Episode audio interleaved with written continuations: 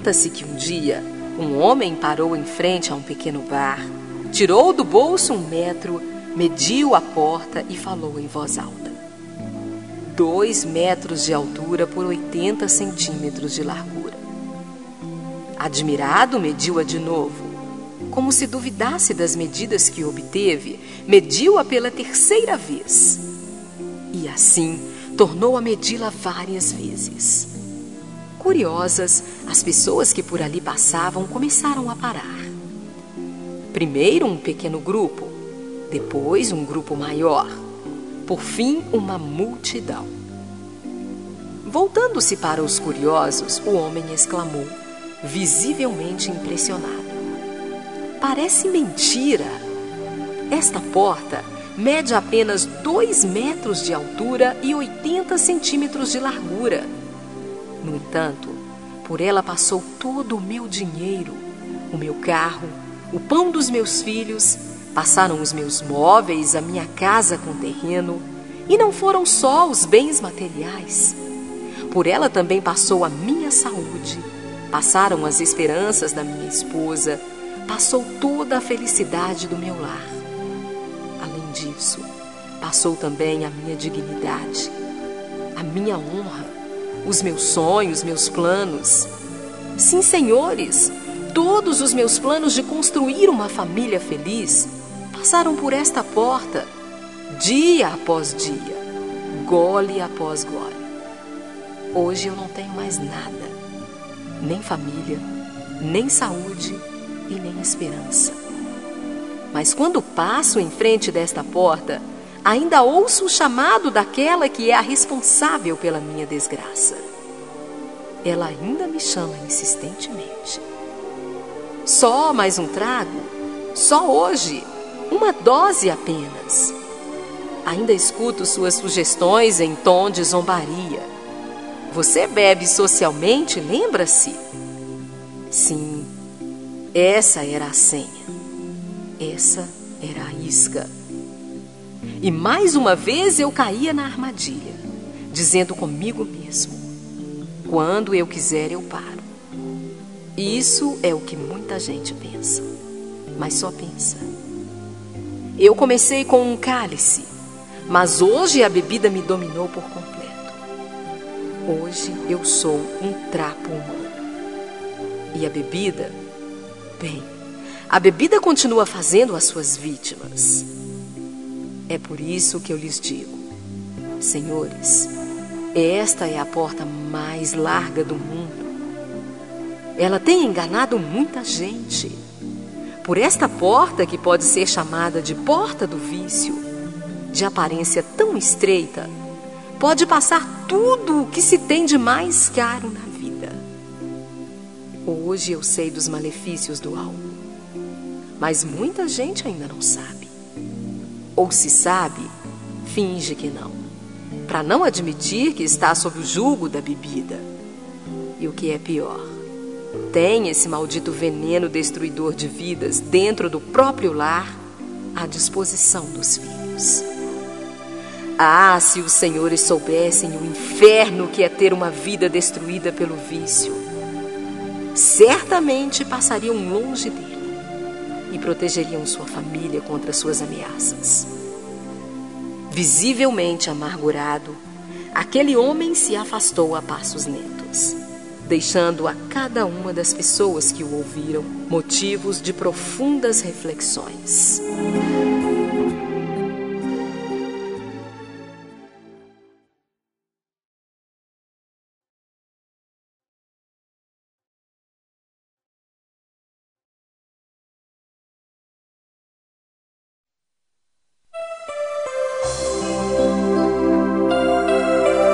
Aquele homem estava um pouco apressado e quase não viu a senhora com o carro parado no acostamento, mas percebeu que ela precisava de ajuda. Assim, parou o seu carro e se aproximou. O carro da senhora era novo, mas estava com problemas. Mesmo com o sorriso que o homem estampava na face, ela ficou preocupada. Ninguém tinha parado para ajudar durante a última hora. Quais seriam as intenções daquele estranho? pensou a senhora. Ele percebeu que ela estava com muito medo e lhe disse: Eu estou aqui para ajudar, madame. Pode esperar dentro do carro que está mais quentinho. A propósito, meu nome é Alfredo. Bem, o problema era só um pneu furado, mas para uma senhora era ruim o bastante. Alfredo abaixou-se, colocou o macaco e levantou o carro. Logo o pneu já estava trocado, mas ele ficou um tanto sujo e ainda feriu uma das mãos. Enquanto ele apertava as porcas da roda, a senhora abriu a janela e começou a conversar com ele. Contou que estava de passagem por ali, pois morava em outra cidade e que não sabia como agradecer pela preciosa ajuda. Alfredo apenas sorriu enquanto se levantava. Ela perguntou quanto devia. Qualquer quantia teria sido muito pouco para ela. Já tinha imaginado todas as terríveis coisas que poderiam ter acontecido se Alfredo não tivesse parado. Mas Alfredo não pensava em dinheiro. Aquilo não era um trabalho para ele. Gostava de ajudar quando alguém tinha necessidade, e Deus já lhe ajudara bastante. Aquele era seu modo de viver e nunca lhe ocorreu agir de outra maneira. Se realmente quiser me reembolsar, disse Alfredo, da próxima vez que encontrar alguém que precise de ajuda, dê a ela a ajuda que precisar e pense em mim, disse Alfredo. Ele esperou até que ela saísse com o carro e também se foi. Aquele havia sido um dia frio e cinzento, mas ele se sentia muito bem.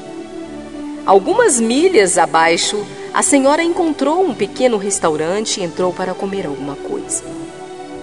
Não era um restaurante muito limpo, daqueles que ela costumava frequentar. A garçonete veio até ela e trouxe-lhe uma toalha limpa para que pudesse secar um pouco o cabelo molhado e lhe dirigiu um doce sorriso. Um sorriso que, mesmo com os pés doendo por um dia inteiro de trabalho, não pôde apagar. Notou que a garçonete estava nos últimos meses de gravidez e, ainda assim, não deixou a tensão e as dores mudarem sua atitude. A senhora ficou curiosa em saber como alguém que tinha tão pouco podia tratar tão bem a um estranho. Então se lembrou de Alfredo. Depois que terminou a refeição, Enquanto a moça buscava o troco para a nota de 100 dólares, a senhora se retirou. A garçonete voltou e procurou localizar a freguesa, mas achou apenas algo escrito no guardanapo, sob o qual tinha mais quatro notas de 100 dólares. Havia lágrimas em seus olhos quando leu o que estava escrito. O bilhete dizia o seguinte: Você não me deve nada, eu já tenho bastante. Alguém me ajudou há pouco e da mesma forma estou lhe ajudando. Se você realmente quiser me reembolsar, não deixe esse círculo de amor terminar com você. A garçonete ainda tinha muito trabalho a fazer quando foi para casa, deitou-se ao lado do marido e ficou pensando no dinheiro e no que a senhora deixou escrito. Como podia aquela senhora saber o quanto ela e o esposo precisavam de dinheiro. Com o bebê para o próximo mês, como estava tão difícil tudo, virou-se para o marido que dormia tranquilamente ao lado, deu-lhe um beijo carinhoso e sussurrou: Tudo ficará bem, Alfredo. Eu amo você. O amor produz sempre um efeito positivo em quem o recebe e de maneira mais intensa em quem o pratica. Por essa razão, o amor é e sempre será a melhor opção.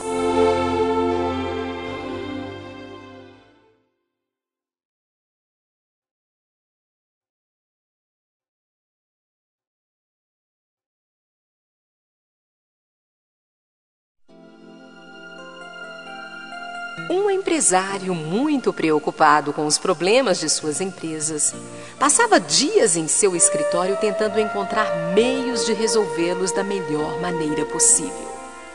Seu filho de sete anos invadiu os seus pensamentos insistentemente pedindo para ajudá-lo. Aquilo deixou o empresário mais irritado ainda. Afinal de contas, como um garoto de sete anos poderia ajudá-lo a resolver problemas financeiros que nem mesmo ele estava conseguindo? Com o intuito de distrair a criança, o empresário tomou de um mapa que achara em uma revista qualquer, rasgou tudo em pedacinhos e entregou ao garoto pedindo que ele remontasse o mapa. Assim estaria consertando o mundo e o ajudando muito. Depois disso, ficou pensando. É certo que ele levará dias para montar este mapa novamente. Estou livre. Voltou aos seus cálculos. Passado pouco mais de uma hora, ouviu o menino chamando: Papai, papai, consegui consertar o mundo e ajudar o Senhor, veja! A princípio, o pai não deu muito crédito, mas o menino o chamava insistentemente. Então ele mais uma vez, pacientemente, interrompeu seus cálculos, levantou-se de sua cadeira e foi ver o que o garoto havia aprontado. Quando chegou, tamanha fora a surpresa. E o pai perguntou: Como é que você conseguiu consertar o mundo se nunca tinha visto um mapa antes? O garoto, em sua ingenuidade, respondeu: Papai, quando tentei arrumar o mundo, eu não consegui. Mas quando o Senhor recortou o mundo da revista, atrás dele estava a figura de um homem. Eu virei a folha e comecei a consertar o homem. Quando terminei, vi que havia consertado o mundo.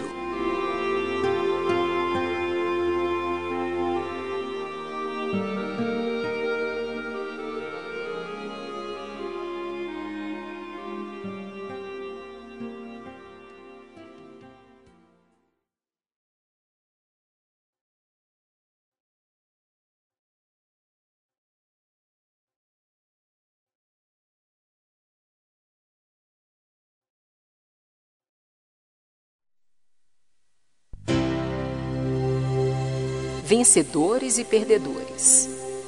Em qual quadro você se encaixa? Um vencedor é sempre parte da solução. Um perdedor é sempre parte do problema. Um vencedor sempre tem algo a fazer. Um perdedor sempre dá uma desculpa. Um vencedor sempre está pronto para ajudar alguém. Um perdedor sempre diz que não é a sua obrigação. Um vencedor sempre vê a saída para um problema. Um perdedor vê todos os problemas sem saída. Um vencedor diz: nada é impossível. Um perdedor diz: isso não tem solução. Um vencedor entende que sem a fé em Deus e em si próprio, não encontrará o caminho que tanto almeja. Um perdedor acredita que pode sempre viver baseado em seus recursos e que tudo cai dos céus conforme o seu merecimento. Esperamos que você seja sempre um vencedor e que tenha sempre fé em Deus e amor no coração.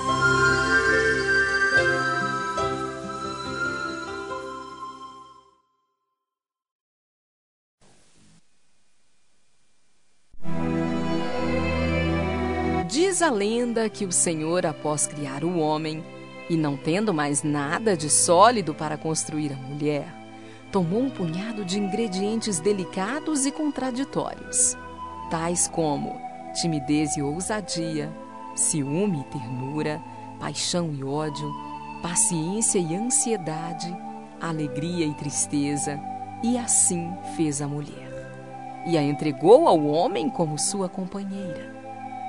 Após uma semana, o homem voltou e disse: Senhor, a criatura que o Senhor me deu faz a minha vida infeliz.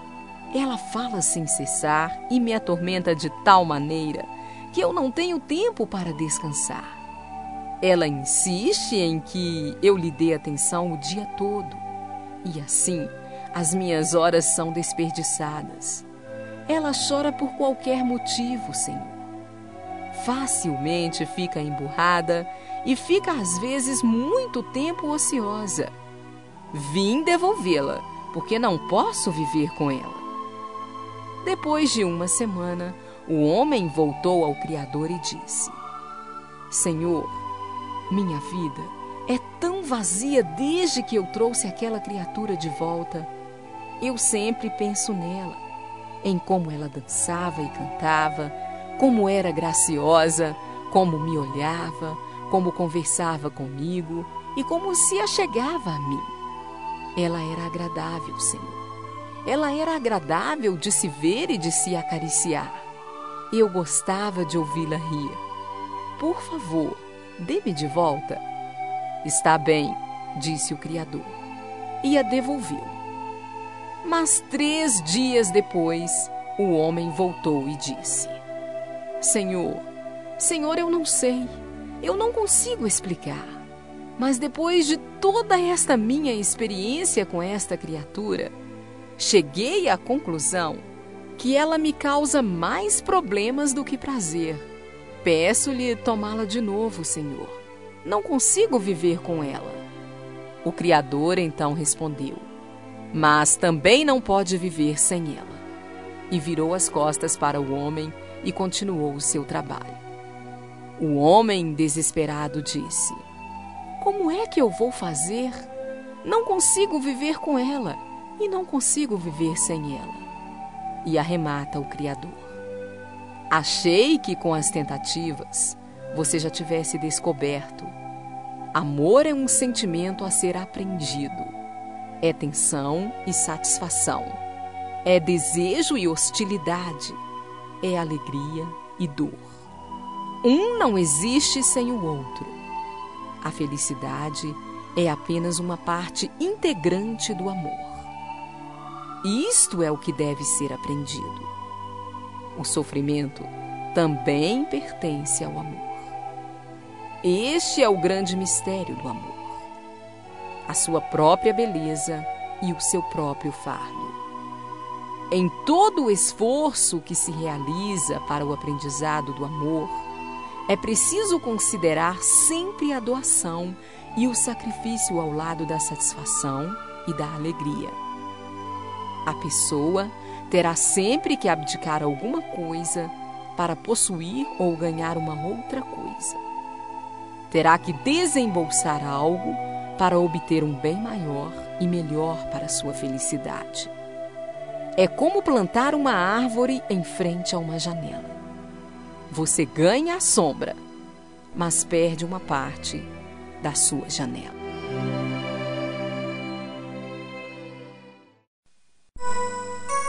Eu tenho saudades de tudo que marcou a minha vida.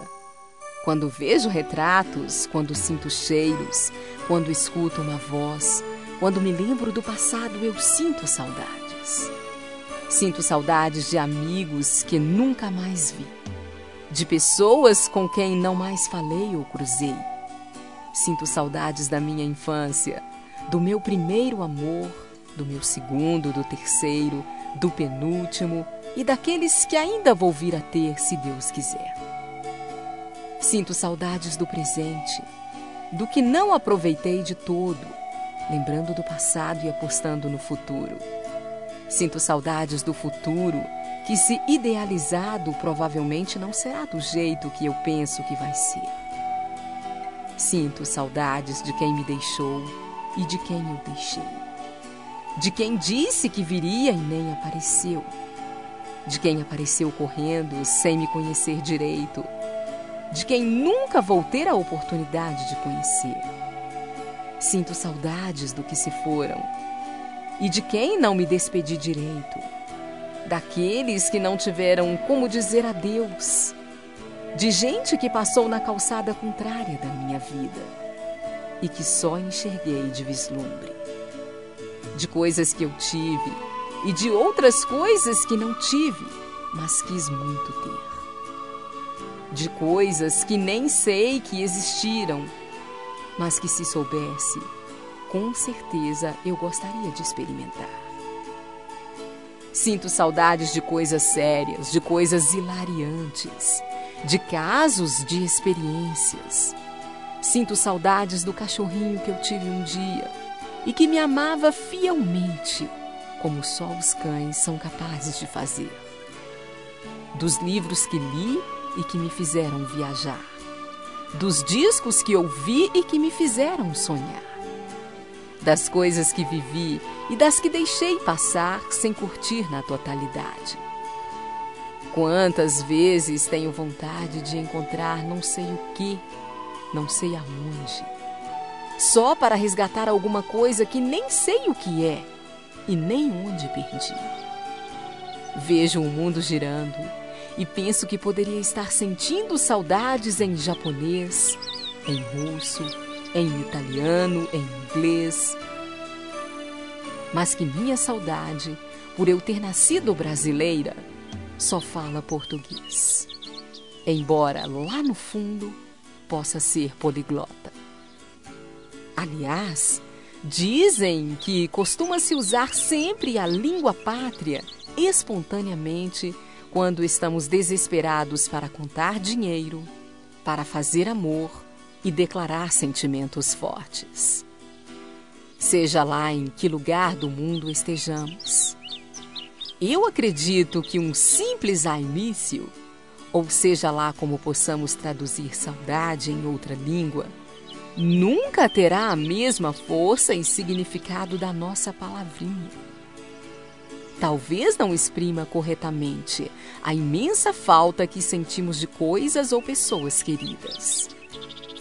E é por isso que eu tenho mais saudades.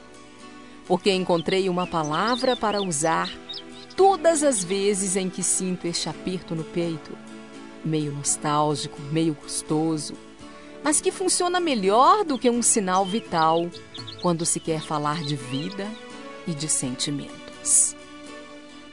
Ela é a prova inequívoca de que somos sensíveis, de que amamos muito, muito mais do que tivemos e lamentamos as coisas boas que perdemos ao longo da nossa existência. Sentir saudades é sinal de que se está vivo.